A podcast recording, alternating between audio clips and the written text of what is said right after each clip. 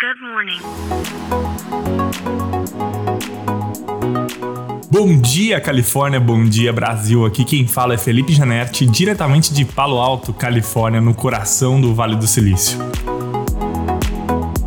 Hoje é sexta-feira, dia 23 de dezembro de 2022. Bom, esse é o último podcast do ano. Muita coisa legal aconteceu aqui durante o ano de 2022. Muitas coisas, muitas tecnologias surgiram, muitas empresas tiveram reviravoltas, né, como a Meta, como a Tesla, como o Twitter, né?